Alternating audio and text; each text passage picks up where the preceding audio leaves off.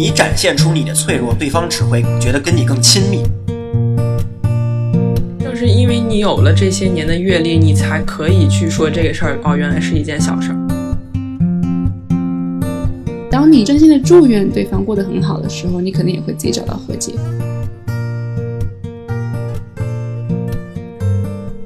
Hello，大家好，欢迎来到最新一期的爱情故事，我是白青阳，我是小 A 老师。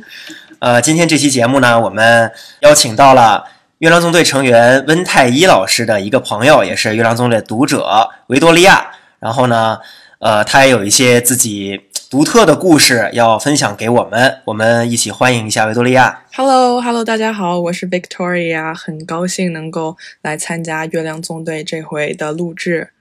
然后我呢是。啊，我是之前大学的时候就去温哥华，在那边读书，然后毕业之后现在已经回国了。嗯，我们其实纵队里面也有很多成员都是跟温哥华很有关系。然后我自己之前就前两天，其实呃也刚从温哥华回来，然后那不是你吗？嗯，你吗？对啊，你是我呀。哦，你就说是你啊？对，是我。真的吗？对，我刚从温哥华回来，所以一听说有温哥华的朋友，其实还是很亲切的。然后，呃，今天维多利亚来呢，也是他特意找到温太医，然后联系到我们，说有一些故事，不仅仅是想跟我们分享，也想跟大家分享，然后看一看大家有没有这方面的苦恼啊或者顾虑，然后我们一起来。呃，看一看有没有什么解决方法，或者是呃，让自己可以走出那种情感的困境的呃一种呃解决方案。所以我们也话不多说，让维多利亚给我们简单的介绍一下，呃，今天想要给我们讲的一个故事，然后我们一起来看一看，呃，在这个故事里面有没有什么值得我们挖掘的。OK，OK，没问题。那我就啊，就是我今天最想讲的是我。虽然说谈的就这么些个 前男友以来，我觉得最让我 最最最让我就是放不下，然后就一直很难去呃，就是 move on 的一件事儿，就是我我跟啊小周是当时但应该是一八年的暑假然后在一起的，因为我们俩有一个共同的。呃，就是当时出国留学之前那个中介老师，然后那个老师觉得我们俩还挺，就是挺合拍各方面呢，不管身高什么的。然后我老师就就是把我们俩介绍给认识了一下。就刚开始其实没有很想就是跟他谈恋爱或怎样，因为毕竟我当时在加拿大读书，然后他在美国读书，所以说就是因为又异国啊、异地，而且还有时差，所以我觉得这个事儿有点难。但是后来就因为。就是他，就属于那种长得一脸人畜无害的乖乖男的形象，然后就让我觉得非常的真诚。然后后来就，哎，反正就是心软了吧。然后在他的猛烈就是追呀，然后就对我很好的这个这个状态下，跟他在一起了。就在一起刚开始的时候，真的就是非常的美好，就是真的可以满足你一切对对甜甜的爱情的幻想。然后，但是因为啊，因为就是。啊，因为北美那边开学，呃，美国会比加拿大大概早那么半个月时间，所以他就提前回去了。他回去之后呢，然后我就当然专门为他就呃提前就把我的机票啊什么都改签了。然后我先把我的行李全部呃拎回了加拿大之后，然后我又专门飞去美国找他，然后大概在那边待了有十几天吧，然后。就当时在那边时候也都非常好，然后也见了他的朋友啊什么的，就是给我的感觉都还 OK。结果后来我回温哥华之后，就因为我也开学了嘛，回我回我回温哥华之后，就大概没有过一个月吧，他就开始嗯跟我讲，就说他心情不好，然后成绩也考不好，而且又要修车，然后车又出问题了，怎么怎么怎么样，反正就是。啊，总的来说就是他心情不好，然后他就开始消失，他就开始不回消息、不回电话，然后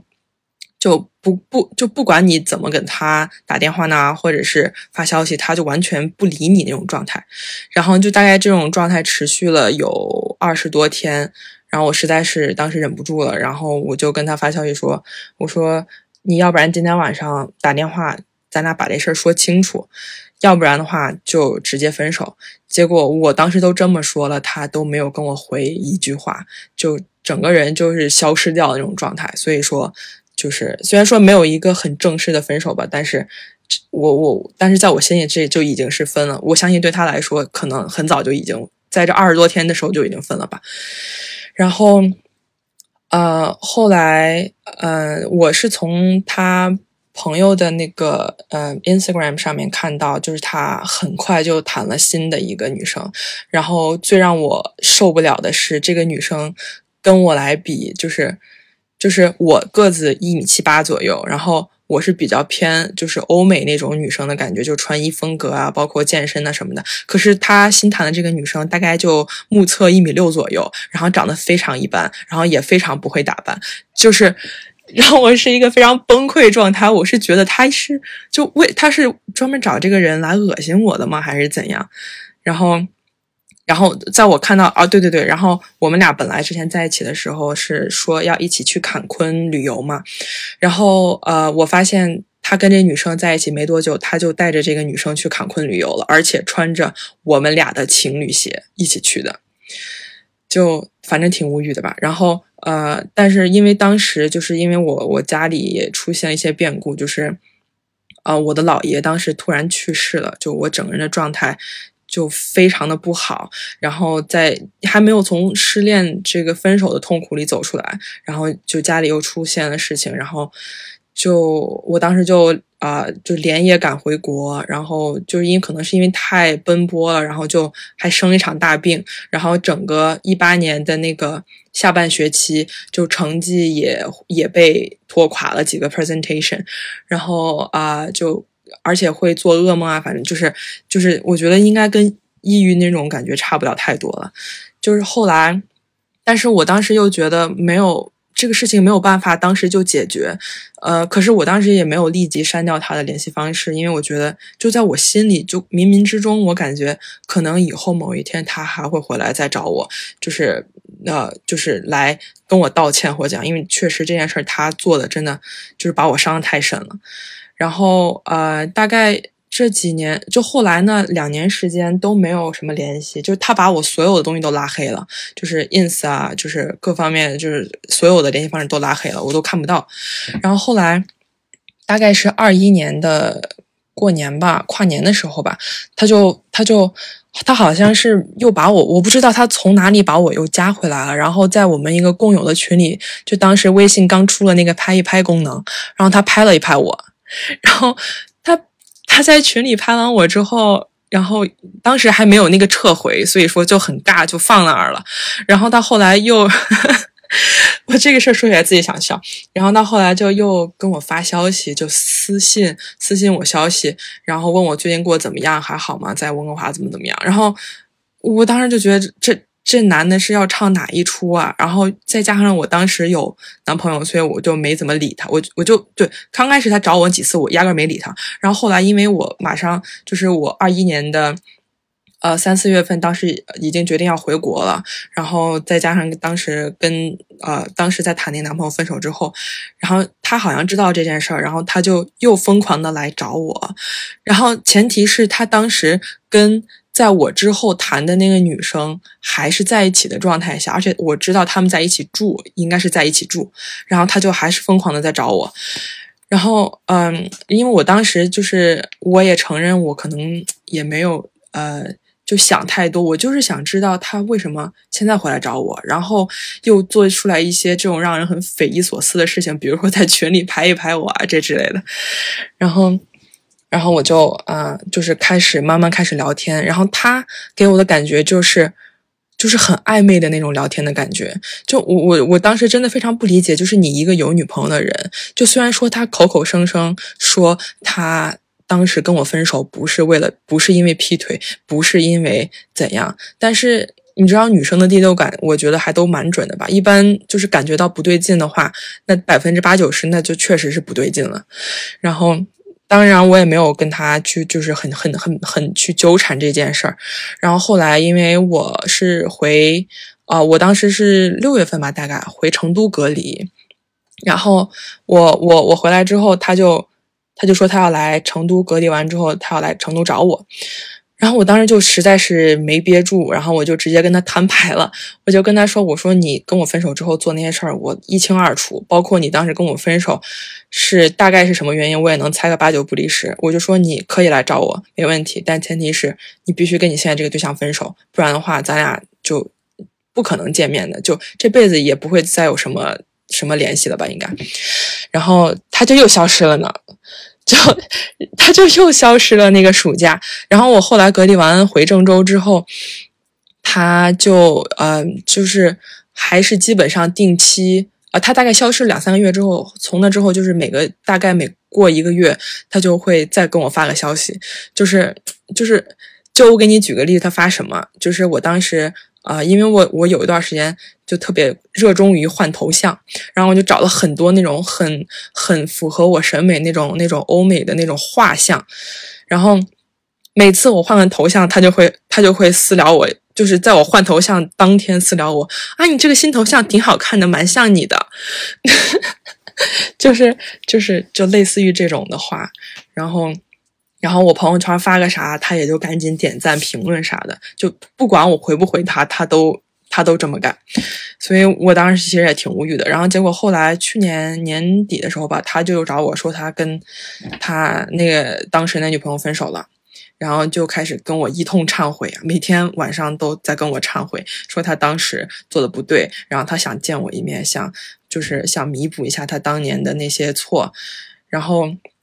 呃，当然，我也把我就是心里积了这么多年，你想从一八年到二二年，积了这么久的痛苦啊、怨恨呐，就这我都也都一股脑还给他了。就是我话说的也不好听，然后但是他都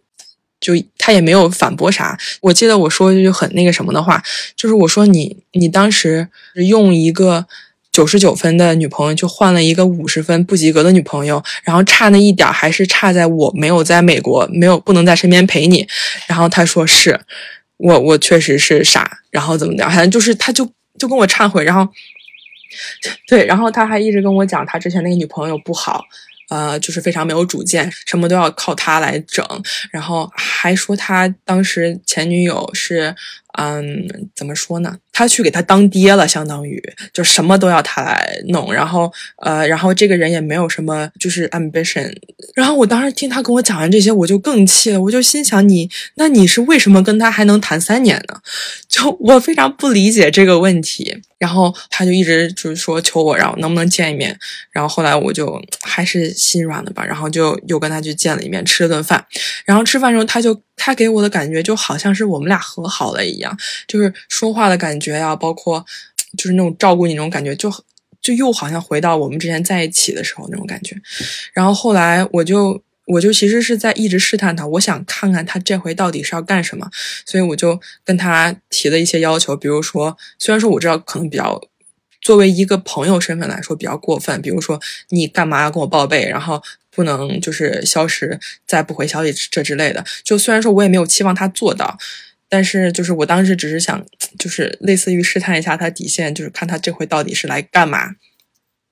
然后呢，他果不其然就是。呃，好了一段时间之后，他又开始那种想要消失的前兆。然后后来，因为我最近也挺忙，就是我在我在准备考试。我其实我我很清楚，我现在需要做的事情是，就是专心致志、心无旁骛的去把我的考试搞好，然后不要再因为他就是影响我的心情、我的状态。所以我当时就直接把他拉黑了。拉黑之后。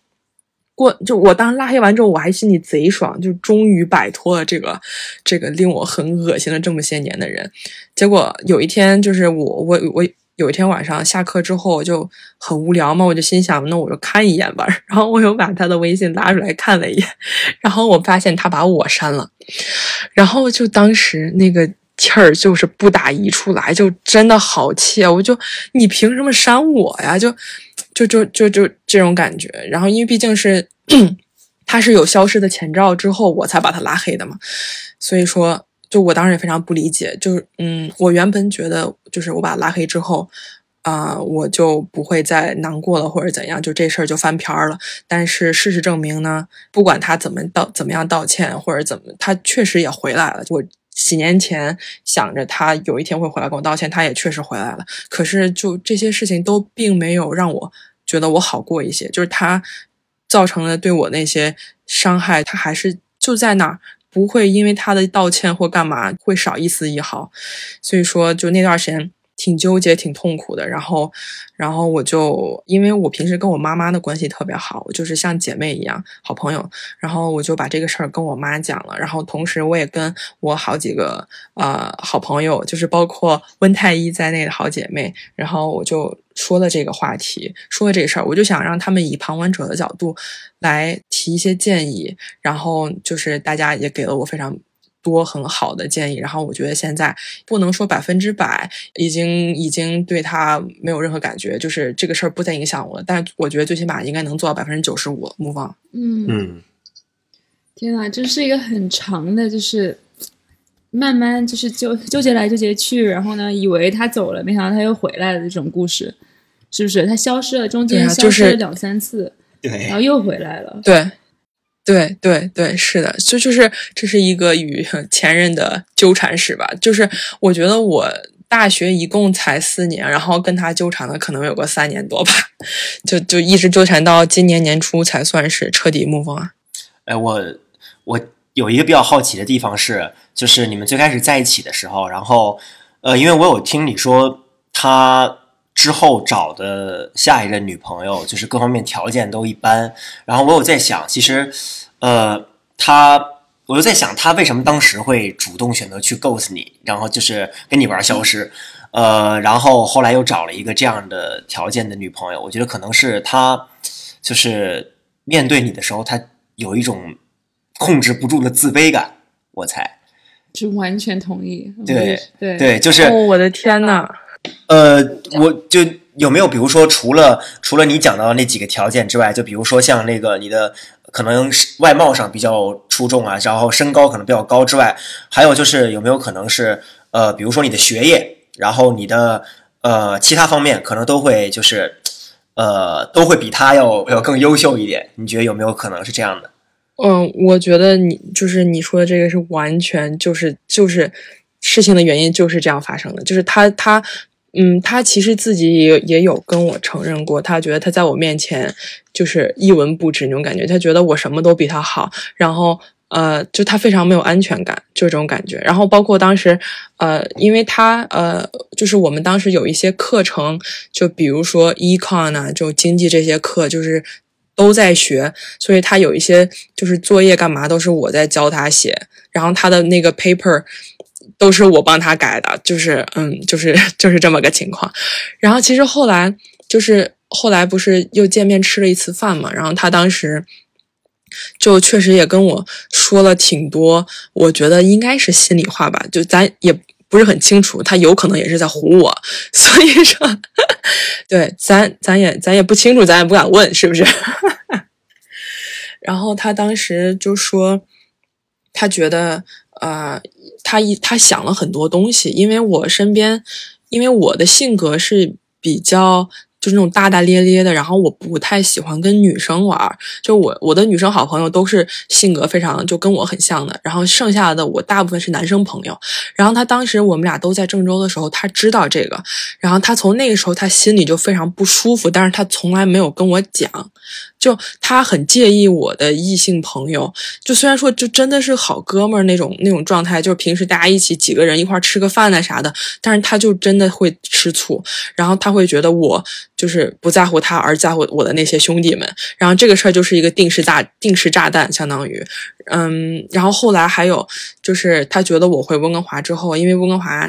就是大家也知道就是。嗯，渣男也蛮多，然后就是什么，就是啊，海王啊，富二代，就就也也是挺多的。就他就很没有安全感，他觉得我当时在温哥华身边肯定也有不少男生，那他又算老几呢？这是他跟我说的原话。其实我觉得是这样的，我觉得大多数男生都想要他们的女朋友是崇拜他们的吧？是不是？就是 没错，我对，而且大多数男生都想要他们的女朋友觉得他是最特别的那个男人。但是这个小周在你身上可能就没有找到那样的安全感，所以他才会去找一个像就像你说的，比如说各方面条件都很一般的女生，因为对他们来说，满足不是对他们来说吧，对大多数男生来说，满足那样的安全感和有一个崇拜他们的人是更重要的吧。嗯，而且我觉得这个确实看人，就是呃，比如说，比如说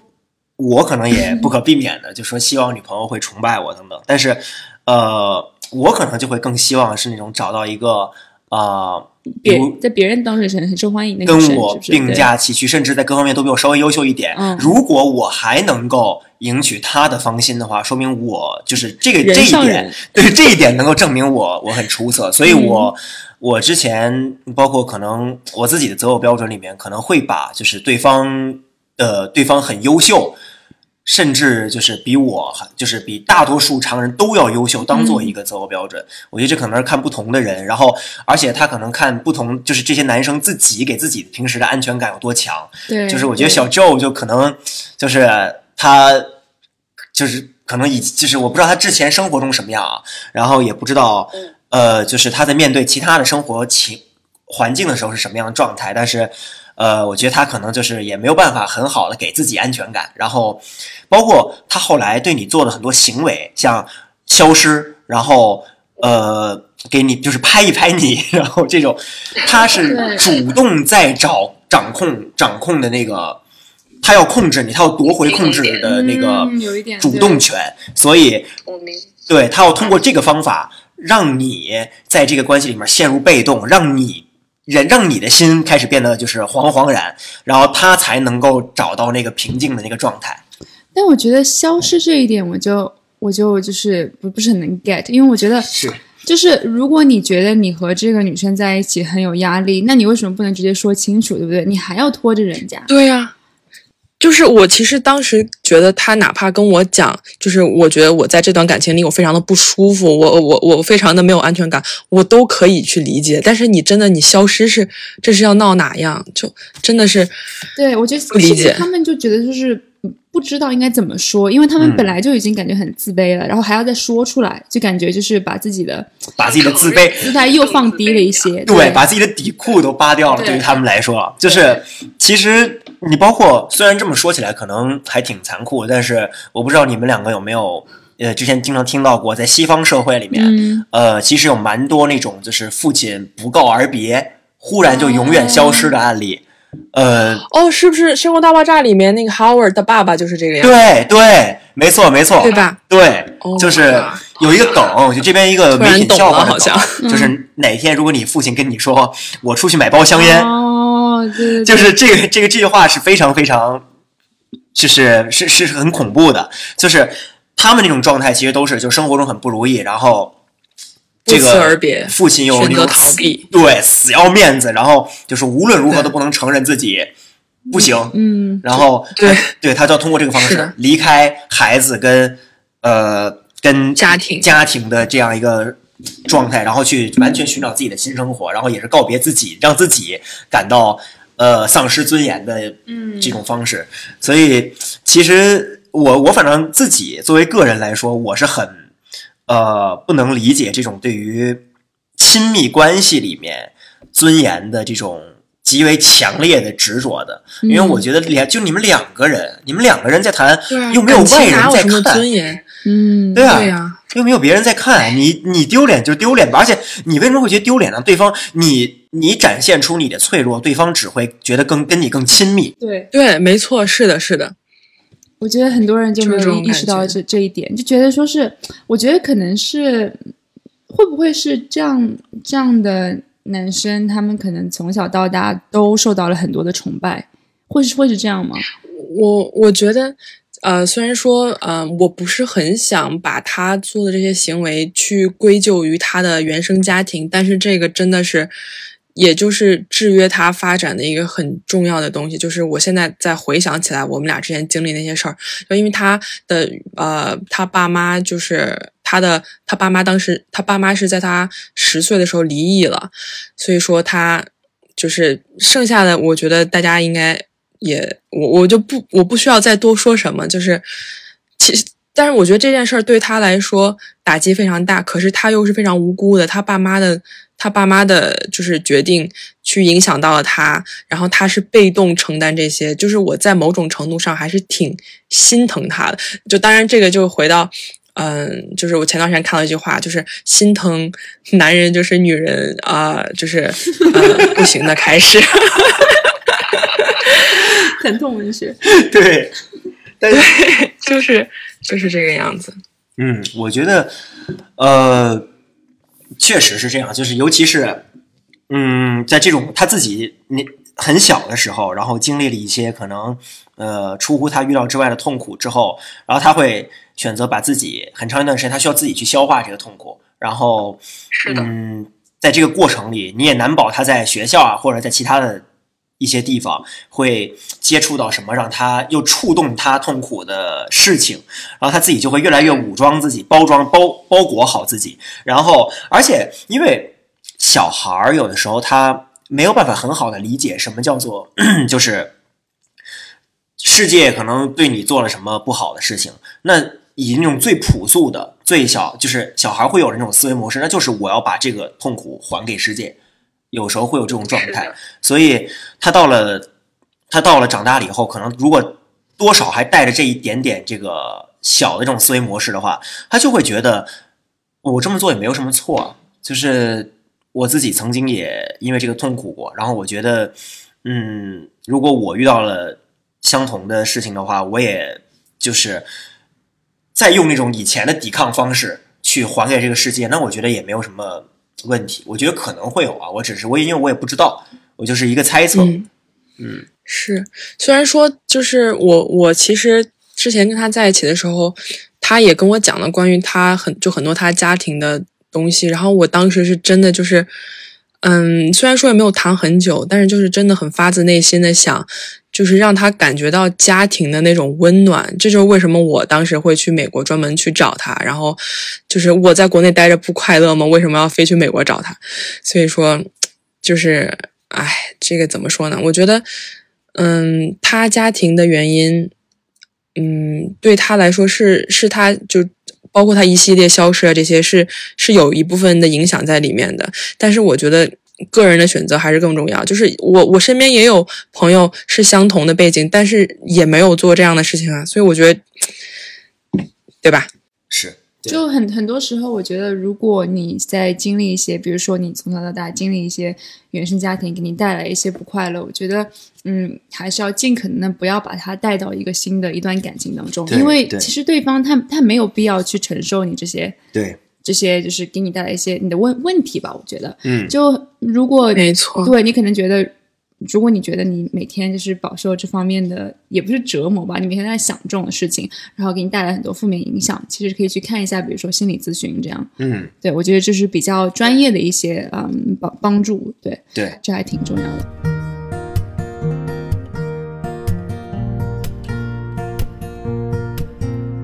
其实我刚刚就嗯一直想要想要问，就是维多利亚，不知道你有没有一些意见吧？就是如果我们现在有一些听众，他们也在和前任纠缠，然后呢前任不停来找他们，你觉得你给他们的建议是，就是要跟他们继续沟通吗？还是你你你有什么建议吗？对，我觉得就是我通过我的经历，我觉得之所以现在能够大概快要就是走出这个阴霾了，就是因为呃跟自己和解了。就最重要的一点就是与自己和解，因为。呃，其实我后来呃，刚才也讲了，我跟我妈，然后跟我的一些姐妹啊兄弟，就聊了聊了很多关于这个话题。就是我我就想知道为什么就这个痛苦会延续那么久，这么这么几年了。然后我现在想起来还都是会起鸡皮疙瘩那种感觉。然后我其中一个姐妹就一句话点醒了我，她就说你太钻牛角尖了。然后我就一一瞬间就好像醒了，因为我就又想起来我这几年做的事情，因为就是我相当于是把自己画地为牢圈进去了，然后我也不允许自己出来，就每次想想起来就是会想到之前很痛苦的那些事情，然后越想越痛苦，然后就是一个恶性循环。那如果是这种情况下，你什么时候都不可能真正的走出这个呃失恋呐、或者是分手的阴霾。然后就是我我我就想到我前几天看了一个啊、一个美国的一个心理学博士跟他的学生上课的时候。讲的一个例子，就是他说，嗯、我现在给你一个就是麦当劳那个大杯饮料，然后我让你装满，装满它之后你拿在手上，我让你拿五秒钟，OK 没问题，你你承受得了。然后我让你拿呃五分钟，你也没有问题。但是我让你拿两个小时，一直举着它，你可能就会觉得胳膊酸痛啊或怎样。但如果我让你拿二十四个小时不放下来举着，那么你可能这个胳膊就要被截肢了。就是虽然说这个比较呃比较极端，但是他就拿这个东西去比喻，就一个很让你痛苦、让你非常烦躁的事情，你如果想一次两次是没问题的，但如果你一直想的话，它就会有一种无形的力量去击垮你。所以我觉得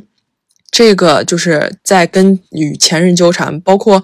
除了就是啊、情商之外，其他的一些生活上的问题啊，呃，大多数啊、我们普通人会陷入这个怪圈的原因，就是没有跟自己和解。嗯嗯，而且 我有一个感觉啊，就是呃，他跟小周，维多利亚跟小周最开始第一次纠缠完之后，他不是消失了二十天嘛，嗯，然后呃，维多利亚跟他说分手，然后小周也没有理他。然后这个时候，其实虽然维多利亚说了分手，就是在维多利亚这边这个事情是有一个结局，但是其实那一边没有没有回应，所以这种没有回事情应对就好像是两个国家签。我是正好这两天在写这个论论文，所以就想到这个例子，就跟凡尔赛条约 是，当时嗯，当时其他国家签了，但是中国和美国没签一样。这个事情就是你日本和日本和别的国家，你就没有办法很很就是很正当的按照凡尔赛条约来行事。因为如果他们这么做了的话，那中国和美国完全可以说我不同意这个事儿，我没有同意，我没签，你为什么这么做？然后就可以就可以制裁。所以放到这里面也是一样的，就是那边没有回应，说明这个事情它悬在那儿了。嗯，然后对人类是我我觉得啊，人类是很讨厌不确定状态的。对，嗯没错，没错，太对了，就是这一句。不确定性真的是要折磨死人。就我刚才突然脑子里蹦出来，呃，我不知道大家有没有看过《老友记》，《老友记》嗯呃里面 Rachel 当时刚刚得知 Ross 很喜欢他的时候，他然后 Ross 不就紧接着又有一个新的女朋友嘛，然后 Rachel 有一天晚上不就喝醉了，然后他当时的那个那个那个约会的那个相亲对象就告诉他你没有得到一个 closure，然后。然后 Rachel 后来就把想说的话，所有想说的话都给 Ross 发过去了，就是就是他打打电话有一个语音留言留给他之后，然后 Rachel 就觉得好很多。就我觉得这个这个这个了结真的很重要，因为虽然说很多事情不一定一定要有结果，但是有一个比较体面的了结，我觉得是就是成年人彼此之间的一个尊重吧，应该。对对对对，而且你提到 Rachel 这个例子之后，我就想到了，他后来跟 Ross 很多次吵架，不都是 Ross 会说 We were on the break，就是 对对，就是这个。就是 We were on the break，就对，在 Ross 年眼里，两个人那那段时间，他们两个人是 break 状态，就是两个人是在就是暂时休战，然后呢、嗯都各干各的去了对。但是对于 Rachel 来说不是这样的，对于 Rachel 来说，那就是你悬着我干嘛？嗯，对你为什么要这样对我？就我们只是吵架，你干嘛去睡别的女人？嗯 对，所以就是 就是这样的。然后包括到后来很长一段时间，就是那个男人，而且那个男最关键就是，如果他一直这么悬着，慢慢淡出淡化了，其实也就淡化了。但是也 OK 好死不死的是，小周还回来不停的对周期性的出现，那就是不断的提醒你这件事情还没有结束。是的，是，就是它相当于是一次一次往我的伤口上撒盐那种感觉。对，这个不确定性不断被强调，然后呢，你你心里又不断的告诉自己这个事情还没有结束，所以你就越来越钻牛角尖了。嗯，哎，其实我我我很想知道他们就是他们在不断的出现，他们想法是什么？因为我之前也经历过很类似的事情，就是一个男生，就是他跟我说和你在一起，不是和你在一起吧，就是和你相处的时候，嗯。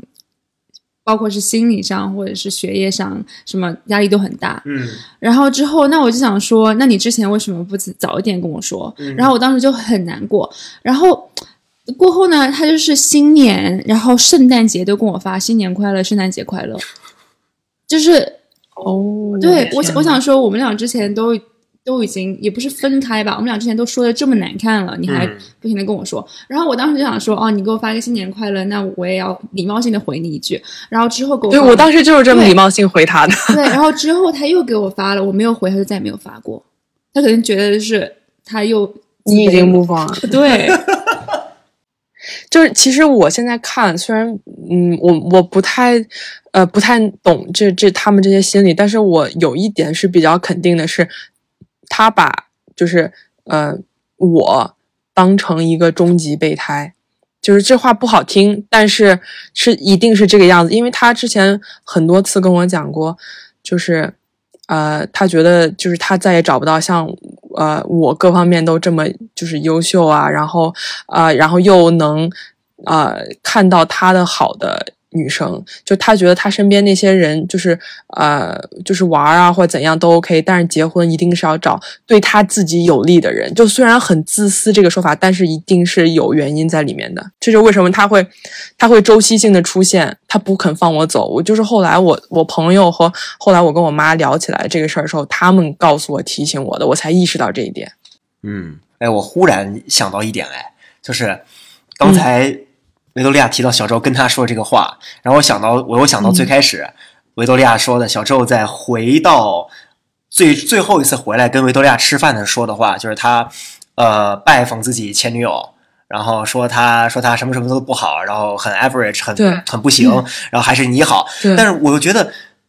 这种立刻就这种刚分手就立刻跟另外一个女生去说自己前任坏话、诋毁，然后在你面前又开始跟你又又跟你说什么，我再也找不到像你这么优秀的女生，然后又能理解我的好。他说不定反过来在另一个女生面前又会说完全相反的一套话。百分之百肯定是的。是这样的，对，我这个这个真的我实在是，对，嗯，所以如果有有被气到，对不对？对啊，所以所以如果有有一些听众朋友，如果有个男生不停的跟你讲他前任有多不好，你要是跟他在一起，那他的下一个女朋友他就会跟他吐槽你有多不好，我觉得肯定会这样的。对，这个我觉得就是人本身的一个面对世界的一种态度，就是呃，你对不是说你一定要原谅每一个可能你前任对你做过不好的事情，但是你没有必要以那种很长久性的，如果没有原则性问题啊，就没有必要长久性的就是认为你的前任就是各方面都不好。我觉得这是一个心态的问题吧，就是呃，你走过的每一段情感，还有人人生中走过的每一段路，其实都带给你一些嗯不同的不同的对，尤其是进步，塑造这些感悟会让你进步。呃，就就有一句中国古话嘛，叫“雷霆雨露俱是天恩”嘛，就是这些事情，尤其是它没有，它不是原则性的，比如出轨啊、或者家暴什么的，这些事情都会让你成长，让你意识到，呃，对方错在哪里，我又错在哪里，然后最后你就能意识到，哦，我未来会更好的处理下一段关系。那这种时候，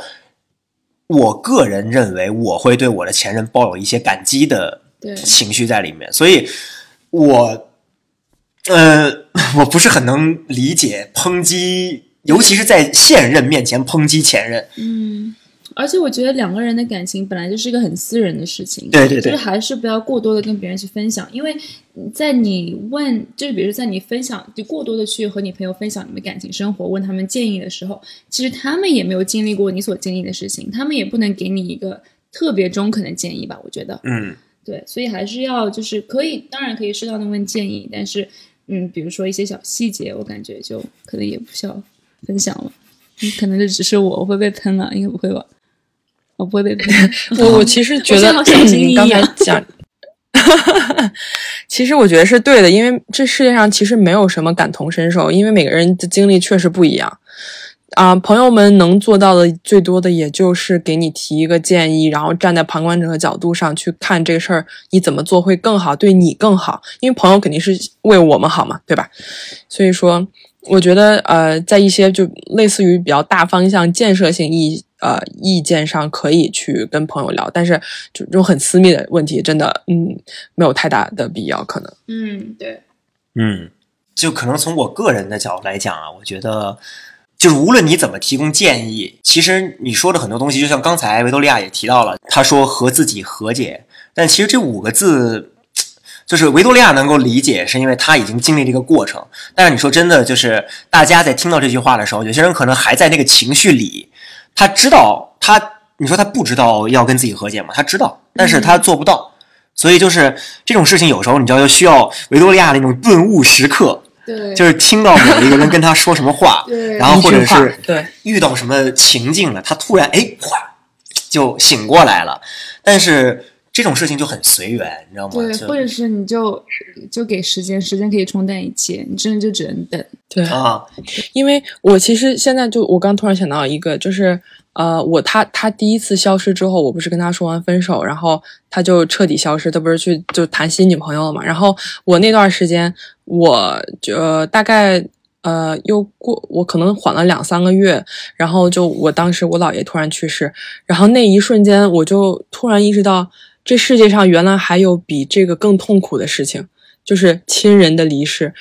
会比感情的失恋更痛苦，所以那段时间其实我是没有怎么去想失恋这个事儿，只是因为前期的那个那两三个月的折磨，然后再加上后面这件事儿突然的冲击，把我整个就是整个人的状态就击垮的非常的严重。但是那段时间其实没有很多的呃时间去在考虑情商的事情上，因为我有更痛苦的有更痛苦的事情，所以我觉得其实大家。就是如果听到这里的大家就是有相同经历的话，其实我觉得，嗯、你不妨就是把你的注意力稍微的，也不用强迫自己就马上要转一转，而是要把你的注意力是，嗯、让它去一个你觉得更重要的地方，而不是就是一直把自己去陷在里面，然后一直想，一直想，一直想，因为这样一定是没有很好的结果，一定是会让你自己越来越痛苦的。嗯我我刚才听到他讲这个事情的时候，我忽然意识到，啊可能是他在当时不是说他不想那个情商的问题了，只是他不得不暂时压抑情商的那个情绪，然后在这段时，就是他有一段时间压抑住了这个情绪，他自己可能。因为还有更多的、更大的痛苦和悲伤要去处理，但是他潜意识里面其实压着那种悲伤，然后等那个更大的悲伤在逐渐离去之后，这个这个被压抑的就重重新出来，而且因为有一段时间他没有去管它，他没他一直摁着，嗯，他再出来之后，他就会更汹涌一些，所以更痛苦，更痛苦一些，所以就两个痛苦连起来之后，而且他还没有一直是悬着的，对，所以就是对。这几种因素加在一起，才会我觉得是让维多利亚为什么说一直没有很好的可以 move on 的一个原因。对，就这几年一直在纠缠的原因，这你我觉得你分析的非常透彻，非常透彻。嗯，就我我自己反正想了想，我觉得我人生中也有很多就是悬着的悬着的事情。对。我但是我觉得还是嗯看性格，因为我觉得我们俩可能大多数人都会这样吧。我觉得我们俩的性格是我们有有一个问题要找到答案，嗯就是不管是生活当中什么事情都是这样。嗯就比如说我们俩如果生活当中有一个常识不是很清楚，我们就会就是查嘛，对不对？嗯但是当你就是你明明就是知道那里有一个答案，但是你却不知道的时候，你就会每天不停的去想，然后你想到最后也想不出个所以然，对你会继续去想，就是为什么？是的，对，然后每天我之前也经历过就是这样的事情，我现在还没有找到答案。但是我觉得就像是维多利亚刚刚说的，就要和自己和解。其实我，因为有些事情对你说，对对啊、呃我刚想说是，就有些事情不一定是有结果，因为这世界上还有那么多未解之谜呢。我们一个普通人算什么？然后包括是我之前呃十九二十岁的时候，我就是和我最好的朋友闹掰，就当时我俩关系特别好，嗯。哦不是十九二十岁，十十七十八岁的时候，嗯。然后我当时就和我一个。飞机上认识的一个比我大很很多的一个哥哥，他当时就给我很多人生建议，然后我就跟他说了，我说我现在真的好难过，我觉得我就是无法在这个学校待下去了，嗯。我觉得我想要就是嗯、我好想好想快点去长大。然后他跟我说，你过了五年到十年，你转头一看，你就会发现这个事情是超多么小的一件小事，嗯。就是你可能到我这个年龄的时候，他当时大概二十八、二十九岁，嗯。你就会觉得天呐，我当时居然花这么多精力在这件事情上面。嗯。对，但这是成长的必经之路，其对实，对，嗯。没错，没错，是的，因为正是因为你有了这些年的阅历，你才可以去说这个事儿。哦，原来是一件小事。对对对嗯。对，没错，你看，就是回头来看，其实也是小岳老师你经历了这个事情，然后等再过几年之后，然后你再遇到可能有些呃年轻人遇到同样的问题，你就会说，哦，这个问题我经历过，现在一想这是一个小事，对，对。就是这种事情其实回头看，我们哪件事情真的说是大到就是我们不能，我们不不能抗拒呢？其实也没有。你你像我们每次面对论文的时候焦头烂额，就觉得啊不行了，我你既我既然我既然学不会，你为什么要给我 offer？就那种痛苦。对，这过不去了，这个。对啊，这个 project 做不出来了。但其实你过了，你交了之后，哎，好像我真正我真写论文的时候也没有那么痛苦。嗯，就是这种事情其实都是这样的，但你如果不经历它，你永远都不知道。嗯，但是，是呃的，回过头说，我们也不能说就是你一定要去经历每一个痛苦，你才能成长，不是，也不是这样的。就是这种事情真的就是，呃，天意，天意。对你有些人，就是我的，我们当然是希望所有人都不要遇到痛苦，这个肯定是最好的。但是，一旦真遇到了，那我觉得就只是就只能以这种方式尝试去劝慰大家，让大家呃可以相对比较好的走出来吧。嗯，嗯，毕竟痛苦肯定是痛苦。对，对，嗯嗯，而且是的，我我刚才有在想这个关于悬置的这个问题，就是呃，你现在其实有很多事情你就是悬着的吧？对你来说，对，你觉得没有去跟自己和解，或者是没有得到一个答案？对，我就因为我觉得这个问题真的很好，因为呃，我在想它是不是一个所有人都会经历，都会经历的一个状态，而且每一个人目前嗯肯定有很多事情都是悬着的，就是呃你现在每天还会去想要找到那个答案吗？就是有啊，每每天还会去想，对不对啊嗯就是我时常在想啊，嗯就是你像我们平时学的这么多学科，嗯呃，当然这可能说的有点远了，但是你像社会学、人类学、历史学、数学、物理，然后归根结底，这些所有的这些科目，它为什么会出现？它为什么我们现在要研究它们？其实都是因为最开始出现了人和人之间的互动嗯和就是 interaction。嗯那所有这些科目其实研究的，可能像数学、物理，它研究的是自然界的构成，嗯就是一些更关于世界的这样一个原理问题。但是你像社会科学和人文科学，它研究的是人和人之间的这个 interaction。嗯那么既然人有人了，古龙有一句话叫“人就是江湖，你怎能退出”，就是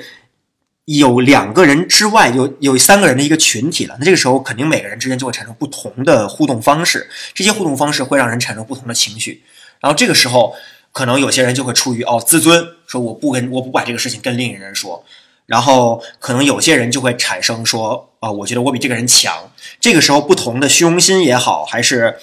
呃优越感或者自卑感都会开始产生。三个人的社会就已经可以产生了，你更何况现在七十亿人的一个世界，对，所以就是这个时候，肯定每很多人会说啊，我还是不跟他讲了，或者是这个事情我不想面对。然后他回避的其实就是人和人之间的一个互动，对，但是这样的话，他必然会给自己周围的这个群群体造成影响。这个时候，这种悬置就不是他一个人的问题了，就成了很多人的问题。对，所以，就是我在想，这个互动真的很有意思。然后，这个悬置本身，我觉得也是像什么社会学等等这些科目要去研究的。嗯为什么大家会有这样的一个行为？然后，包括我们现在做这个节目，我们在讨论维多利亚的这个情感这个过程，其实也是哦，我们要探寻，哎，为什么这个人嗯要做出这样的举动？呃我真的觉得很有意思，就是人和人之间原来有这么多的。人和人之间的互动看起来好像是一个简单的事情，我跟你跟我聊天，但是居然会有这么多复杂的、微妙的，情绪。是的，所以我觉得，嗯，我觉得我们今天这这一期讲了很多，就是之前我们稍微聊过一些内容，但没有聊到细节，聊到深度。但是我觉得今天就讲了很多，啊、大家可以产生共鸣的一些话题吧。就比如说和前任的纠缠，然后如何与自己和解。到最后，我觉得我个人，呃，认为这期我最大的感悟就是，有些事情其实你没有必要，有些问题吧，或者是你经历过一些事情，没有必要找到答案。就是这个东西如果是悬置的话，你只有接受它是这个不完美对这个不完美，对不知道自己在说这个不完美，你才能与自己和解。没错，没错，是，而且而且我们想一下，就是呃呃，因为我我最近接触了一些就是上还还在学校读大四的一些学弟学妹们，然后他们就说说这个疫情就是他们整个大学才四年，然后疫情占了三年，就是因为如果这么想来看的话。就是其实人生真的人生苦短，就大家还是要及时行乐的。我觉得就不要因为那么一两件事，那么一两个前任的情商，然后把自己就封锁起来，然后不去接触这世界上剩余的美好的东西。我觉得是大可不必的。对，对，而且 他们不冲突，美好的事情其实正是用来、用来抚慰伤痕的去排解对，而且还有一个刚刚白老师说的，我觉得也是挺重要的，就是你当当你回看一段感情的时候，其实包括是我，我觉得我肯定是希望对方现在过得很好的生活，嗯，是快乐的，也是嗯幸福的，我不希望他过得很差，是不对是？对对对，嗯，所以在看你呃和你前任有一段嗯可能没有就是很圆圆满的感情的时候，其实你当你就是真心的祝愿对方过得很好的时候，你可能也会自己找到和解，哎，自己自己和解。对对对，没错没错没错，嗯，这个就是以什么样的心态面对世界，对，更积极的还是更消极的？嗯积极的话，你自己也会相对来说快乐一些。嗯嗯，试着祝福吧。我觉得很多事情都是这样，就是在网，包括在网上，可能呃，大家看到一些不同意的观点或者是评论的时候，呃，你看你选择，如果你选择是积极面对的话，那就说啊，我跟他观点不一样，那这这件事是正常的，我也没有必要去呃去骂回去或者怎么样。但是如果更消极的态度，可能就觉得哦，我我接受不了，我一定要骂回去。那这个时候，嗯其实、其实对方这个时候，对方也会被你激怒，然后回过来再骂你，你更难受了。就是骂来骂去，最后你根本就不再讨论这件事情了，就是上升成人身攻击了。很多时候都是这样。对，我已经把微博卸载了。我连微博账号都没有。我我我微博只有小号，因为时间呃时间很多肉。嗯，对，我觉得，嗯，其实今天今天有些主题会让我想起第八期咱们跟谭明明聊的关于分手的一个话题。其实我觉得这两个主题可以连起来，就是一个是你可以做的事情，是不是？对是你可以怎么想的。对对心有灵气。没错，就是维多利亚今天说的，我们我觉得对于听众来说，就是首先我们要解决今天维多利亚跟我们谈论这个话题，就是你怎么样去思考嗯你跟可能不太好的前前任的关系的这样一个，对你在这里面的一个状态。等你想清楚这个事情之后，你就可以运用我们在第八期里和明导讨论的镇压是吗？镇压，就是改变，嗯，具体做出什么样的行为，对，去让你自己走出这个感情。所以，呃，那咱们这是免费 therapy，可以说是，真的，我觉得我们真的是。对。今天我们还是我觉得也很有建设性，聊了不仅仅是这个关于情绪的问题，也确实聊了一些关于，呃，因为平时咱们说跟自己和解是一个呃很抽象的话，但是我们今天尝试着把这句话给重新解具象一下，对，剖开，然后看到这个怎么样跟自己和解，以及这是一种什么样的心态。我觉得，和自己和解？对，我觉得这个是很重要的事情。最后呢，就是还是提醒大家一下，呃，我们所有包括嘉宾还有我们两个人得说一个免责协议，我们都不是事先有说过我们在道德上就是没有没有问题的，对对对对，我们也带有自己的很多立场和偏见，所以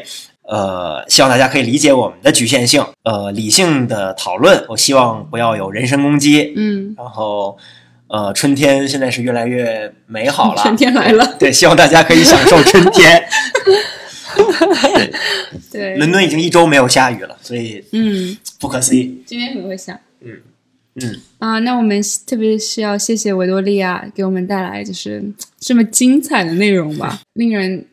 有很多感悟的一些内容，对对，产生很多共鸣的内容，所以就谢谢你了，然后谢谢维多利亚，嗯然后我们下期再见。嗯，如果大家有什么想要跟我们分享内容的话，也欢迎投稿到 VIP 凤队的 VIP 邮箱。嗯，对，那大家下期再见了，嗯，好嘞，大家拜拜。拜拜。拜拜。